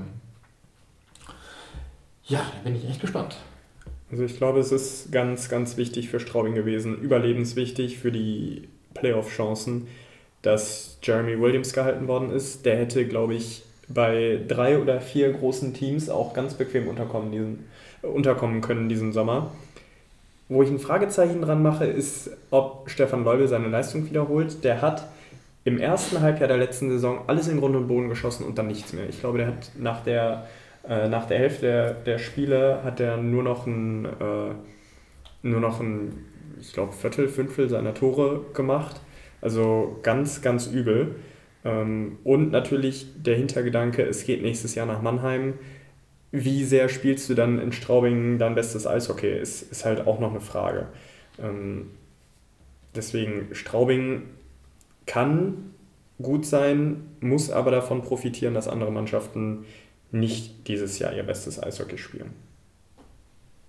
Ja, bin ich bei dir. Und äh, wenn ich auch noch da unten sehe, jetzt wo eben bei Schwenning und ähm, wen hast du noch erwähnt? Iserlohn, Iserlohn war es, genau. Äh, ich sehe Krefeld natürlich auch noch da unten, ganz klar. Ähm, Wobei, und auch da, sie haben mich auch wieder überrascht jetzt an den ersten beiden Spieltagen, ähm, wo ich so ein bisschen nochmal zu den ersten beiden Spieltagen auch komme, so in der Betrachtung. Ähm, wenn man so die ersten Ergebnisse sich anschaut von Krefeld, klar in Straubing 4-3 nach Verlängerung, nachdem sie aber 3-1 geführt hatten dort, was aber für mich überraschend war, starker Auftritt in Straubing. Und äh, beim zweiten Spiel gegen Augsburg haben sie auch sehr achtbar geschlagen, erst in Verlängerung äh, verloren. Von daher Krefeld für mich aus Krefelder Sicht, meiner Meinung nach, müsste es ein ganz guter Saisonstart gewesen sein für den Auftakt in Straubing und zu Hause gegen Augsburg. Sind sicher beides Mannschaften, wo man punkten kann, aber nicht muss. Und ähm, ja, wenn man so einen gesamten Spieltag mal anguckt, mal so auf das höchste Ergebnis hatten wir eben schon mal das 10 zu 4 Ingolstadt in Schwenning. Mit Sicherheit trägt man echter Kracher zum Auftakt. Das erste Mal auch, dass an einem ersten Spieltag zehn Tore gefallen sind. Das erste Mal, dass, glaube ich, auch am ersten Spieltag eine Mannschaft im ersten Drittel fünf Tore, 5 zu 0 hatte. Ich meine, das waren so Statistiken, die Telekom Sport genannt hat in der Übertragung. Ähm, spannend. Und was bei Schwenning mir da extrem aufgefallen ist am ersten Spieltag, und das ist auch was, was du vorhin schon sagst zur DEG, so Thema Schüsse aus dem Slot. Schwenning hat, äh, ich glaube, vier von den ersten fünf Gegentoren waren alle genau aus dem Bereich. Das war richtig bitter. Da waren die überhaupt nicht dran am Gegenspieler. Das würde wieder für deine These sprechen, schlechte Verteidigung. Ähm, das ist einfach so, da hat wirklich nichts gepasst vom Stellungsspiel, von allem. Das war eine Katastrophe. Wenn man so die anderen Ergebnisse durchschaut, überraschend, äh, man braucht, glaube ich, nicht lange überlegen, wer der Gewinner der ersten beiden Spieltage ist. Das ist definitiv Bremerhaven, kein Gegentor zu kassieren und das bei Spielen äh, in Düsseldorf und dann zu Hause gegen Berlin. Äh, das ist für mich die schlechthin Überraschung zum Saisonstart. Wobei, und dann habe ich mir natürlich mal so ein bisschen die vereinfachten Statistiken, wir wollen ja nicht immer zu tief gehen in den Statistiken, mal angeschaut. Äh, schusstechnisch war tatsächlich das Spiel äh, Bremerhaven gegen Berlin das schwächste an den ersten beiden Spieltagen, nämlich mit 18 zu 17 Schüssen. Also, wo man eigentlich sagt, wie kann man so wenig aufs Tor schießen in drei Dritteln von beiden Teams her. Ähm, und äh, umso erstaunlicher, dass Bremerhaven es geschafft hat, mit 18 Schüssen fünf Tore zu erzielen. Ich meine, klar, Sebastian Dahm in Berlin im Tor, wurde dann ja abgelöst von Franz Repp nach dem zweiten Drittel. Aber ähm, am Ende des Tages ähm, muss ich sagen, war das für mich echt eine Sensation. Äh, und auch für mich total überraschend dann am zweiten Spieltag. Ich denke, das hat man dann auch nicht so auf dem Radar gehabt. Das war dann das Ingolstadt, nach dem, was du eben sagtest, schon nach dem 10 zu 4 auf einmal dann zu Hause 5-1 gegen Nürnberg baden geht. Ähm, das passte irgendwie nicht zusammen. Daran sieht man aber auch, und das macht mir dann wieder Hoffnung, wieder Rückbezug ein bisschen zur DEG. Ich glaube, dass alle Mannschaften im Moment noch so ein bisschen mit sich ringen und sich finden müssen und dann auch im Moment äh, ganz viel noch bei vielen im Argen liegt und wir uns da überhaupt nicht grämen müssen mit den zwei Niederlagen und jetzt einfach mal dieses Wochenende ganz entspannt angehen können. Und ich glaube, nach den vier Spieltagen, die wir dann hinter uns haben am Sonntag, sieht die Welt auch schon wieder ein bisschen interessanter und ein bisschen aufschlussreicher aus als nach den zwei Spielen. Das ist logisch, das weiß ich, aber ähm, ich denke insbesondere aufgrund dieser Ergebnisse, die total paradox in Teilen waren. Ja. Na, ich glaube, etwas anders äh, sieht die Welt tatsächlich auch bei den Regeln jetzt aus. Es gab ja ein paar, ich würde nicht unbedingt sagen wichtige Regeländerungen, aber welche, die, glaube ich, zu der einen oder anderen dämlichen und ärgerlichen Strafe führen werden. Ich würde mal als erstes Beispiel ins Feld führen, neue Interpretation des verlorenen Stocks. Letztes Jahr dürfte der Schläger, wenn zum Beispiel ein Torwart den Schläger verloren hat, dürfte der nur angereicht werden vom Verteidiger, dürfte nicht zugestupst werden. Jetzt ist das wieder erlaubt. Mit der Prämisse, dass der Stock nicht in Richtung des Pucks geschoben werden darf. Was denn, wenn der Puck sich gerade hinter dem Tor befindet und ein Verteidiger dem Torwart den, den Schläger zuspielt? Gute Frage. Ist äh, aber, ja, ich denke, solange der Schläger dann den Puck nicht berührt oder die Richtung verändert, dürfte das dann kein Problem Genau, ich denke, es geht darum, ne? wenn der Puck hinterm Tor ist und der, der Schläger liegt vorm Tor irgendwo und du schiebst den zum Torwart, ist das, ähm, ja, geht schon irgendwie in Richtung Puck, aber es ist ja nicht die Absicht, den, den Schläger in den Weg des Pucks zu schieben oder zu werfen, sondern nur zum Torwart. Und jetzt gucken wir ganz realistisch, wenn die Situation so heiß ist, dass hinter deinem eigenen Tor gerade sich der Gegner befindet, glaube ich kaum, dass der Torwart da mal entspannt seinen Schläger noch aufhebt. Da ist erstmal erstes, äh, erstmal alles im Blick behalten, wichtiger als den Schläger entgegenzunehmen. Man hat schon Torhüter gesehen, die sich dann auch hinter ihr eigenes Tor gedreht haben und dahin geguckt haben und dann Gegner vermöbelt haben, Barry Brust. Oder die das Tor umgeschubst haben, weil äh, sie meinten, sie müssten eine Strafe gegen den Gegenspieler. Ja. Oder Alleingang. So, der, das, das nächste Thema ist neue, neue Strafenauslegung am Bullypunkt. Merkwürdig, das so zu formulieren. Und zwar darf man, korrigiert mich, am Bullypunkt hat man einen Fehlversuch, man wird nicht mehr weggeschickt und mit dem zweiten Fehlversuch gibt es eine Strafe. Richtig. Strafenkönig Barter. Ich glaube nicht, das haben ja schon die ersten zwei Spiele gezeigt, weil ich glaube, beim zweiten kriegt das dann doch auf die Kette. Äh, aber mit Sicherheit war Bartha gerade auch letzte Saison betrachtet absolut rekordverdächtig in der Liga. Äh, wie wenig Bullies er gespielt hat, aber wie oft er eigentlich als erstes da stand, äh, das war schon echt erschreckend. Aber man hat es jetzt ja gesehen, er hat es jetzt ja auch, wurde ja auch beim ersten Mal jetzt ein paar Mal verwarnt am ersten und beiden Spieltagen und hat es dann ja doch beim zweiten Mal geschafft alles äh, den Regeln entsprechend auszuführen. Ähm, deswegen, ich würde jetzt behaupten, nein, sollte er jedoch das nochmal ändern und äh, vielleicht da die Schiedsrichter noch konsequenter auch beim zweiten Mal hinschauen, wer weiß. ja. So, und der dritte und letzte Punkt, den wir, den wir besprechen wollen, Helm aufnehmen ist jetzt erlaubt. Äh, wenn, wenn ein Spieler den Helm verliert, kann er, kann er sich den aufsetzen, muss aber trotzdem zur Bank fahren. Dann überlege ich mir aber, wenn mein Helm ein oder zwei Meter von mir wegliegt und ich das Spiel sofort verlassen muss und nicht mehr eingreifen darf, lass den Helm doch da liegen, wo er ist. Scheiß drauf. Ich sehe doch zu, dass ich zur Bank komme, damit einer, der, Spieler, der eingreifen darf, zurückkommt. Also die, habt ihr diese Regeländerung so ich, wirklich verstanden? Ich muss ehrlich sagen, ich habe das vorher schon nicht verstanden, dass der Spieler dann zur Bank muss. Ich kenne es noch von, von, aus meinen Anfangsjahren beim Eishockey so, dass die Spieler einfach weitergespielt haben, okay. Ähm, dass da ein gewisses Verletzungsrisiko besteht, ist klar. Aber ähm, ein Jeff Penzer hat sich auch trotz des Helms sehr schwer verletzt. Damals. Und ähm, äh, ja. Ich sag mal so, die Regel ist insofern ja auch schwierig, weil man sieht es ja schon in Zweikämpfen, dass auch Spieler durchaus mal versuchen, den Helm des Gegners runterzustupsen. Und eine kuriose Situation hatten wir am ersten Spieltag direkt bei uns. Da ist die Frage, wie legt man die Regel aus? Maxim, äh, Maxim Fortunus von Bremerhaven hatte eigentlich seinen Helm theoretisch verloren. Der hat sich auf seinem Kopf umgedreht, den hat er falsch rum aufgehabt. Gilt ein falsch rum aufgezogener Helm als ausgezogener Helm? Fragezeichen. Er hat ihn dann entspannt wieder richtig gedreht und einfach weitergespielt. Ist das ein Schlupfloch in den Regeln, wenn der Helm sich auf dem Kopf dreht? Also da habe ich tatsächlich schon gesehen, dass es Strafen für weniger gibt. Äh, für korrekte Ausrüstung, ja, oder? Ja, genau. Ja. Wurde glatt übersehen, ist jetzt alles nicht tragisch, das war mit Sicherheit nicht spielentscheidend, äh, aber am Ende des Tages ist mir das so mir aufgefallen und ich musste auch an diese neue Regel denken und musste ein bisschen schmunzeln, dass direkt am ersten Spieltag so eine kuriose Szene kam. ja, eine Regel haben wir noch, nämlich, dass es... Ähm, dass, dass die Mannschaft, die ein Icing verursacht, keine Auszeit mehr nehmen darf in dieser Situation. Finde ich total in Ordnung. Endlich, sage ich dazu. Ja. Mhm. Also da, da gibt es für mich auch kein Vertun. Das ist ein taktisches Mittel, was bisher legitim war, aber im Sinne des Spiels und der, der, der Spielsinn im Eishockey ist offensiv. Du hast drei Stürmer, zwei Verteidiger. Es ist ein offensives Spiel, es sollen Tore produziert werden. Lass es weg, dann ist eine Mannschaft müde, dann fängt sie sich ein. Okay, dann, dann ist es so. Ja, mein Gott, dann ist halt wieder irgendeine Schnalle am Schoner vom Torwart los äh, oder ja, man wird dann wahrscheinlich erfinderisch werden, wie man anders Zeit schinden kann. Das haben wir aber bisher auch schon gesehen, trotz der Möglichkeit der Auszeit.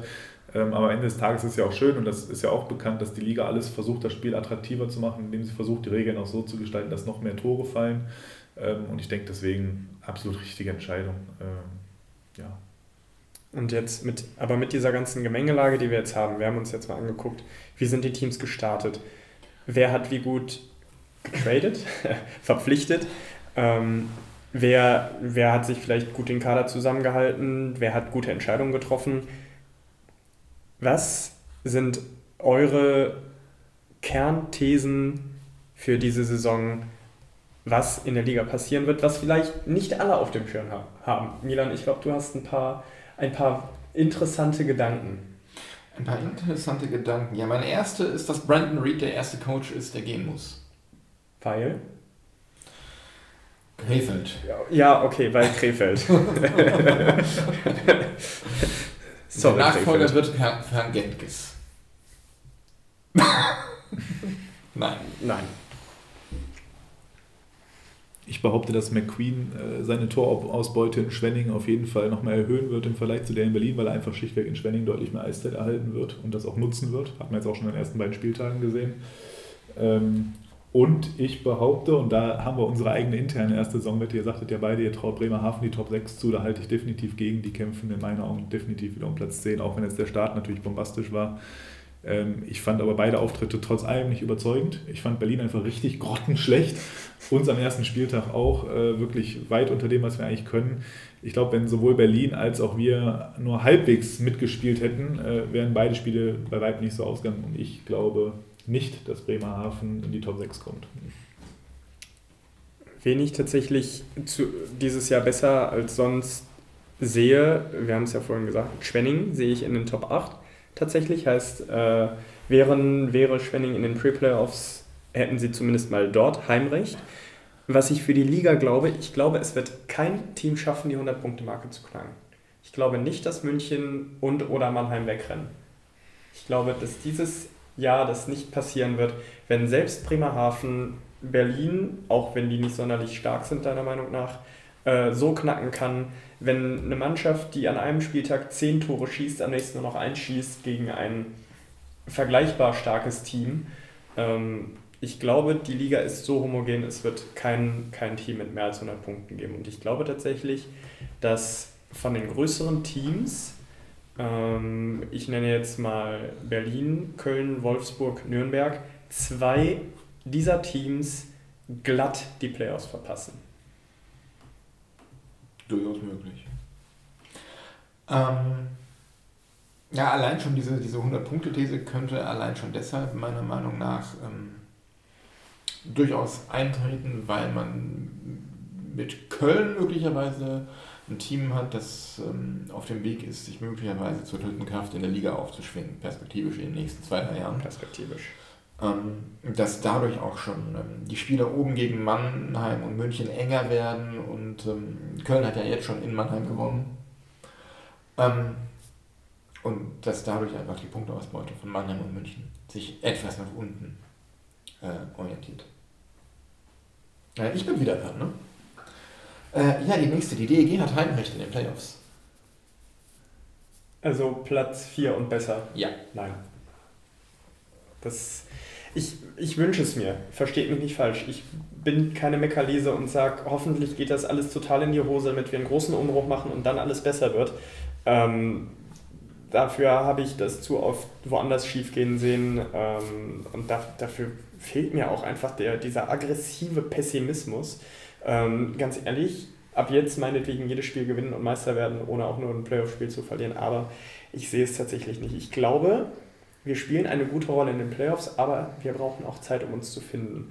Und das kann bei der DEG auch gerne mal eine Drittel oder eine halbe Saison sein, bis dann wirklich alles klappt. Und deswegen. Ja, aber dann kannst du so einen Schlussspurt hinlegen wie Augsburg letzte Saison gehst mit dem Schwung ähm, dann im Endspurt Dritter geworden zu sein ins Viertelfinale. Ja, aber man muss sich auch überlegen, wie dieser, wie dieser Schlussspurt zustande gekommen ist und das war unter anderem dem geschuldet, dass die DEG das Eishockeyspielen komplett eingestellt hat. Ja, das hat sie aber nicht nur letzte Saison so gemacht. Da, nee, das stimmt, aber tatsächlich sowas, sowas hat dann Augsburg hier massiv in die Karten gespielt. Augsburg war das über die Saison eigentlich das fünf, sechs beste Team. Und die Teams, die vorher kamen, die haben dann einfach aus welchem Grund auch immer aufgehört. Ich könnte mir auch vorstellen, wenn, ich meine, wir sehen ja immer nur die bloßen Ergebnisse, aber jede Mannschaft lebt ja so ein bisschen oder lebt sogar ziemlich die Jungs sehen sich mehr als ihre, ihre Lebenspartner und ihre Familie und wenn es dann in einer Mannschaft nicht stimmt und da reicht ein kleiner Faktor, dass es Knack macht und du hast zwei Lager, vielleicht gab es letztes Jahr einfach mehrere solcher Fälle, ja und dann ist Augsburg als geschlossenes Team da und nimmt sich den Platz. Möglich. Könnte gut sein. Ich habe noch eine These. Ich behaupte, dass Ingolstadt dieses Jahr das beste Powerplay-Team wird. Weil ich die einfach extrem verstärkt finde offensiv und ich einfach Maurice Edwards für einen der besten Powerplay-Verteidiger der Liga halte. Ähm, und äh, das ist eine These von mir, dass ich die dieses Jahr da extrem auf der Agenda habe, dass die da vier Punkte werden im Powerplay. Ja, ich würde da nicht nur Maury Edwards rein äh, äh, ziehen, sondern auch Würde Kostin, der eine schwache letzte Saison gespielt hat, aber ähm, wo ein Wille ist, da ist auch ein Weg und äh, der Boah. wird wieder zurückkommen. Klingt, das waren die 5 Euro. Ja, mindestens so. Ähm, aber mal gucken. Teams, die auch in der Regel über 10 Millionen Etat haben, würde ich behaupten, äh, spielen in der NHL. Die haben alle über 10 Millionen Etat. Wenn sie drunter kommen, holen sie sich irgendwelche Totenverträge. Wo wollen wir hin jetzt gerade? Wo, wo, wo laufe ich gerade schon wieder hin? Ähm, wir wollen uns auch mal über den großen Teich bewegen, nach Nordamerika und zumindest mal die, die zentralen Themen anschneiden. Und wir, wir sollten uns vielleicht mal so ein Team vornehmen, was wir, was wir genau betrachten. Vielleicht machen wir das auch in Zukunft so immer ein Team. So, wie ist der Status? Das können natürlich auch mal die Edmonton Oilers sein, die ich tatsächlich immer hochinteressant finde, weil sie Talente über Talente in ihren Reihen haben. Können wir Ähm, bitte das nächste Mal über die Ottawa Senators sprechen? die jetzt gerade ihren, äh, ihren Verteidiger, der tatsächlich nicht schlecht ist, aber äh, dem, dem Thomas Chabot heißt er, glaube ich, einen 8 noch was Millionen Dollar Vertrag gegeben haben und der damit auf einer Reihe, äh, auf, auf Augenhöhe ist mit ähm, Brent Burns, dem für meine Begriffe einen der besten Verteidiger der Welt. Ähm, über die können wir gerne sprechen, ja, über diesen Trümmerhaufen. Äh, aber Milan, dich als, als Rangers-Fan würde ich jetzt mal fragen, du hast, du hast in unsere Überlegungen geschrieben, ist der Rebuild der Rangers abgeschlossen? Äh, nein, ist er nicht. Schön, dass wir darüber gesprochen haben. ähm, Ja, okay. Ähm, Wie kommst du dazu? Heute kam erstmal die Meldung, dass sie den Vertrag mit Verteidiger Tony D'Angelo um ein Jahr verlängert haben für 9,925.000. Und damit sind wir auch so ziemlich, oder sind die Rangers auch so ziemlich äh, angekommen an der Obergrenze des Salary Caps. Ähm, ich finde, der Rebuild ist noch nicht abgeschlossen, weil man zumindest eine große Baustelle mindestens noch zu schließen hat. nämlich? Die Torwartposition. Henry Lundqvist ist ein sehr guter Torwart, ja, aber er ist nicht mehr der Henry Lundqvist, der noch vor einigen Jahren war. Er baut stark ab. Ähm, und ich weiß nicht, ob Georgiev schon so weit ist, dass er das wirklich, ähm, dass er da die Nachfolge antreten kann. Von Chesterke will ich gar nicht sprechen. Gut, aber letztendlich die Wachablösung im Tor, das, äh, die Wachablösung des Fanlieblings ist für dich unabdingbar. Ich tue mich da ein bisschen schwer mit. Ich, ich, ich habe mich vor Jahren ziemlich aufgeregt, als man Ryan Callahan abgegeben hat für, für Marty St. Louis. Weil ich das nicht nachvollziehen konnte, dass man den Kapitän, der Publikumsliebling war und das Herz der Mannschaft war, von der, von der Leidenschaft her abgibt. Ähm, für einen alternden Topstar, der ja einmal den Cup gewonnen hat, aber ähm, kurz vorm Karriereende steht. Ähm, ich weiß es nicht. Vielleicht sollte man Henk auch einfach nur auf die Bank setzen und ähm, ähm, ja, die Jungen lernen lassen und von ihm lernen lassen. Ich denke, da haben sie auch viel von. Ähm, in engen Spielen kann er sicher nochmal eingreifen und äh, mit seiner Klasse und seiner Erfahrung, die er unbeschnitten hat, ähm, noch was reißen. Aber perspektivisch in ein, zwei Jahren, denke ich, ist es die Reise für ihn zu Ende. Leider. Muss Chris, Hoffentlich mitringen. muss, muss Chris Kreider als einer der letzten großen Namen New York verlassen, Ich finde, er muss bleiben und endlich das C auf die Brust bekommen. was bisher in New York noch keiner hat, glaube ich. Zumindest zuletzt. Wenn du dir den Kader anguckst, sind da ein paar A's vergeben. Ja, genau. Ich, ich denke, es wird Mika Zibanejad, der es auch durchaus verdient hätte, aber für mich, meiner Meinung nach, kann das eigentlich nur Chris Kreider werden. Auch wenn andere Leute meinen, er kann nichts anderes außer äh, Torhüter kaputt fahren. Werden, werden wir mal persönlich. Wo siehst du deine Rangers am, am Ende der 82 Spieltage der Hauptrunde? Ich sehe sie auf jeden Fall in den Playoffs. Aber Ich denke, mit Glück schaffen sie die erste Runde, aber nicht weiter in der Einschätzung. Und wie viele Punkte macht Capo Caco? Mehr als Hughes. Okay.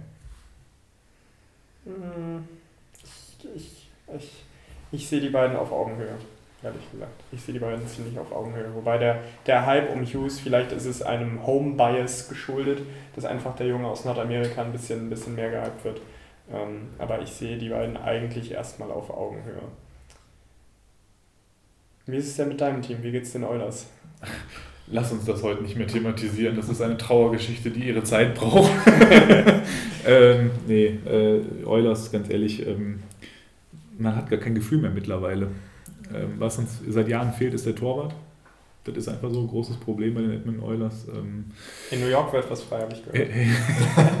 ja, und das Lustige ist ja, die Torhüter, die wir hatten, die bei uns nie performt haben, gehen zu anderen Vereinen. Ich sage nur Steven Dubnik und äh, sind auf einmal wirklich gute Torhüter in der NHL.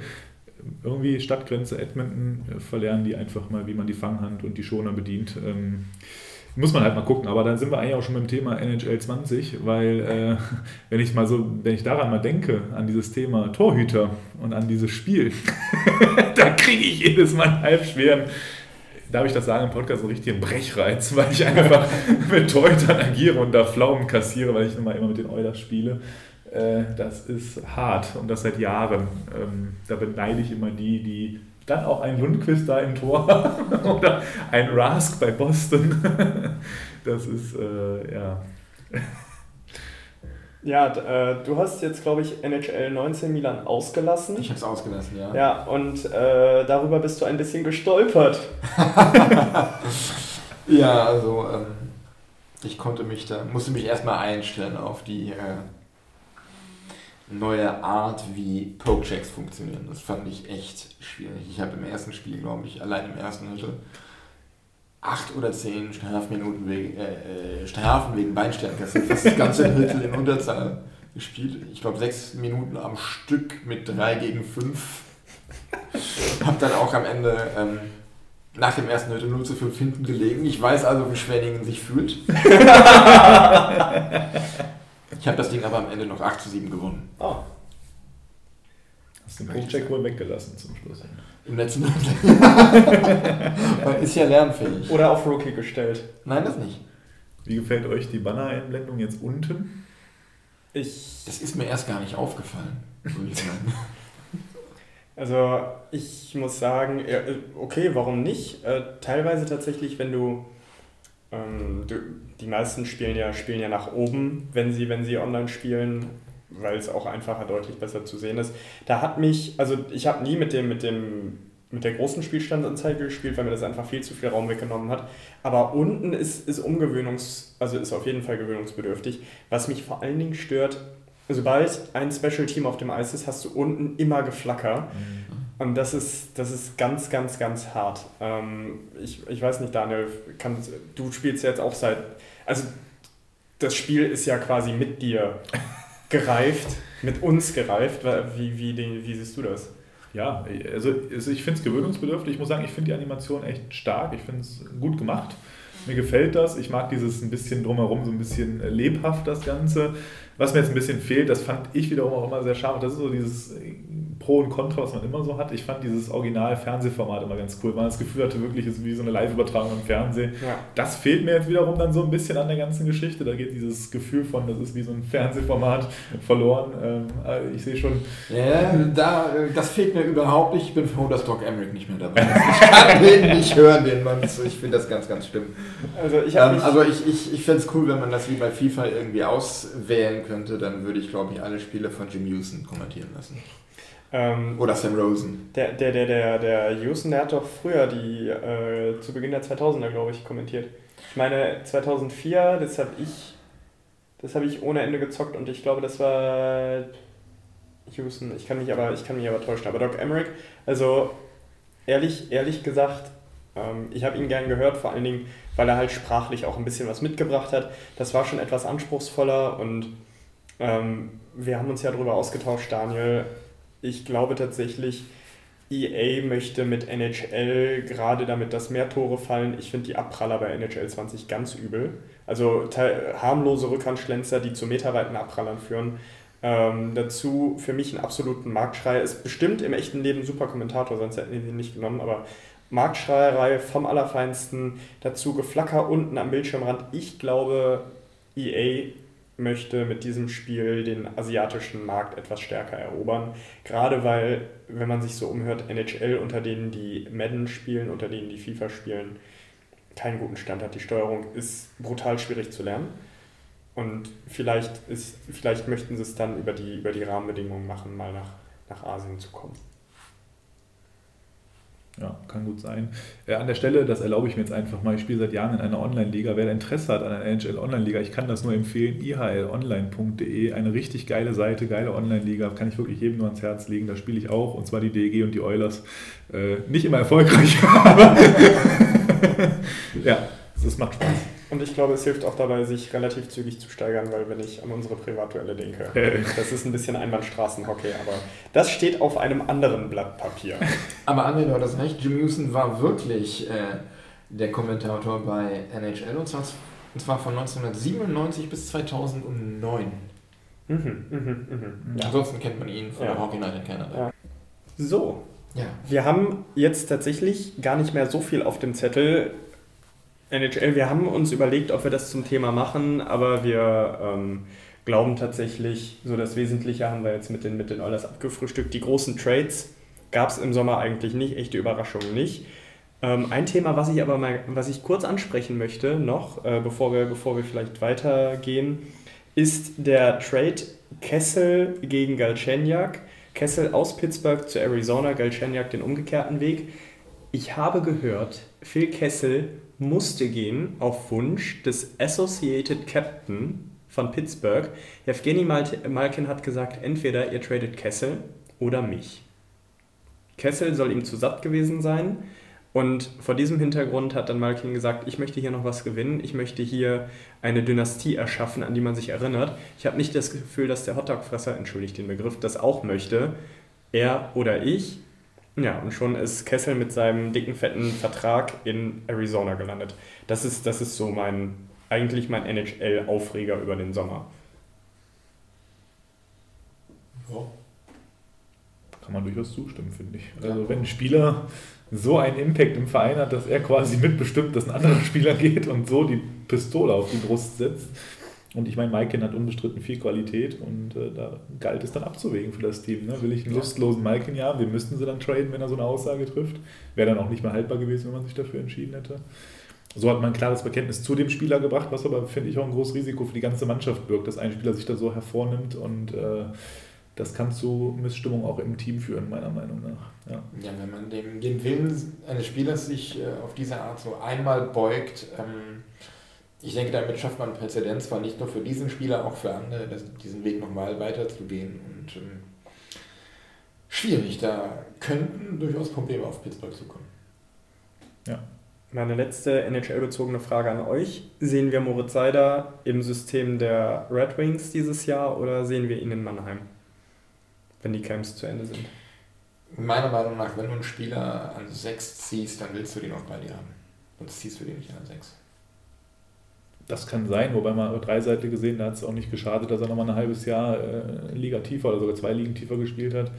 Ähm, das ist jetzt immer so die Frage, aber ich sehe ihn, nach dem, was man auch jetzt hören konnte, gesehen hat von ihm, und der hat ja wirklich schon wohl überzeugt da auch in Detroit, in den Camps und so weiter. Ähm, ich schließe mich Milan an. Ich glaube, der wird in Detroit spielen. Ja.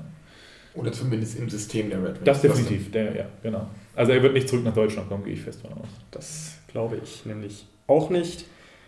Dafür haben sie ja jetzt den Herrn Stützle in Mannheim. Ah ja, den. Den Herrn Stützle. Ja. Hat der nicht das erste Tor für die Mannheimer gemacht? Ja, es hat mich äh, sehr gewundert, dass er sein Tor nicht gefeiert hat wie Sean Avery damals. Was hat der denn gemacht? Der hat nach dem Tor äh, Liegestützle auf dem Eis gemacht. ja, nee. Äh, Sean Avery. Sean Avery in dem Fall. Ja, äh, großartiger Spieler. Ich, äh, seine, seine Fehde mit Martin Brodeur fand ich äh, Weltklasse. Absolut. Und wo wir wieder bei einem Spielertyp werden, nicht mehr bei der DG wünschen würden. Ja, genau. um das auch wieder ein bisschen abzurunden. ja. Ja. Sean Avery. Geiler Typ. Absolut. Ich liebe seine Instagram-Stories, die sind großartig. Folgt alle Sean Avery bei Instagram. Uns könnt ihr übrigens auch folgen, aber das nur am Rande, ich meine wir. Also man sollte Ja, genau. Folgt uns auf Twitter äh, und auf Instagram at trashtalk.deg zusammengeschrieben. Liked uns bei Facebook. Äh, hören könnt ihr uns demnächst hoffentlich auch bei iTunes, bei Soundcloud und bei The Fan FM. Äh, ja, Das ist ein ganz gutes Paket, würde ich sagen. für den Anfang nicht schlecht. Ja. Ich bin sehr zufrieden mit euch. Ich bin sehr zufrieden mit Milan an der Stelle, muss ich mal sagen. Ja, das stimmt. Großartige das Arbeit und äh, toll vorbereitet. Ja, das stimmt. Also das, äh, da habe ich mich auch sehr gefreut, als du mit der Idee, du bist ja der, der buchstäbliche Vater des Gedanken. In dem Fall, da bin ich echt froh, dass du, dass du auf, auf mich zugekommen bist. Und äh, ja, mir hat Spaß gemacht. Und der Plan ist, dass wir alle uns, ihr uns dann auch, nächsten Monat wieder hört. Vorgabe ist, Idee ist, Alle vier Wochen vielleicht auch eher, je nachdem, was so passiert. Vielleicht auch alle zwei Wochen oder so. Man muss sich ja nicht immer zusammensetzen, man kann das ja auch irgendwie online mal machen. Ähm, ja, einfach mal schauen, anlassbezogen, spätestens alle vier Wochen, vermutlich, vielleicht auch was eher. Mal gucken, vielleicht kommt ja Andreas Martinsen zurück und wir müssen eine kurze Sonderfolge machen oder sowas. Das liegt jetzt natürlich auch an euch. Wir hoffen natürlich, dass es euch gefallen hat. Erste Sendung. Ähm, also ich muss sagen, mir hat es tierisch viel Spaß gemacht mit euch. Äh, erstmal danke an euch beide, auch dass ich dabei sein darf, hatte ich eingangs schon mal gesagt, aber jetzt auch nochmal danach. Ähm, war mir echt eine Ehre und eine Freude und ich hoffe auch, dass ihr da draußen äh, ein bisschen Spaß hattet beim Zuhören, was vielleicht auch das eine oder andere gehört habt, was ihr noch nicht gewusst habt und äh, ja, freue mich und hoffe, dass ihr den Folge, äh, der, ein Follower werdet, so heißt es ja Neudeutsch äh, von uns, äh, ein Follower werdet und äh, auch jetzt äh, nach dieser Folge sagt, eine zweite tue ich mir nochmal an. äh, würden wir uns mit Sicherheit sehr, sehr freuen, wenn das so kommt.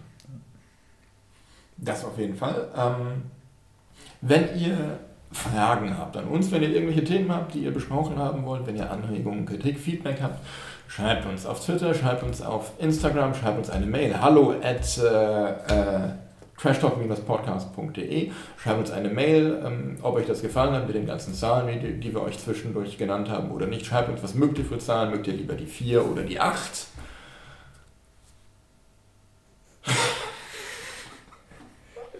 ich bin da wahllos. Nimm beides. Kann man Oder gut die durch zwei teilen. 23, die 37. Ja, also, ähm, was euch halt für Zahlen so gefallen. Und ähm, ja, wie gesagt, es war für uns alle das erste Mal. Mir hat es auch sehr viel Spaß gemacht. Schön, äh, dass ihr dabei wart. Schön, dass wir hier bei dir sein durften, André. Immer gerne. Und ähm, ja, wie gesagt, folgt uns, liked uns. Äh, ja, zu iTunes kommen wir auch. Da kann man sich erst anmelden, wenn man mindestens eine Folge veröffentlicht hat. Habe ich gelernt.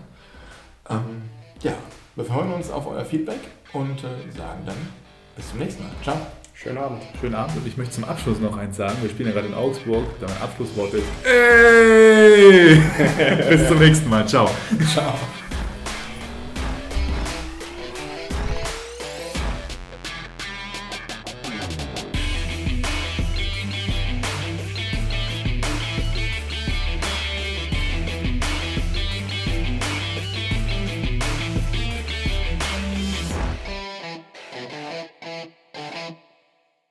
This is fucking nicht normal.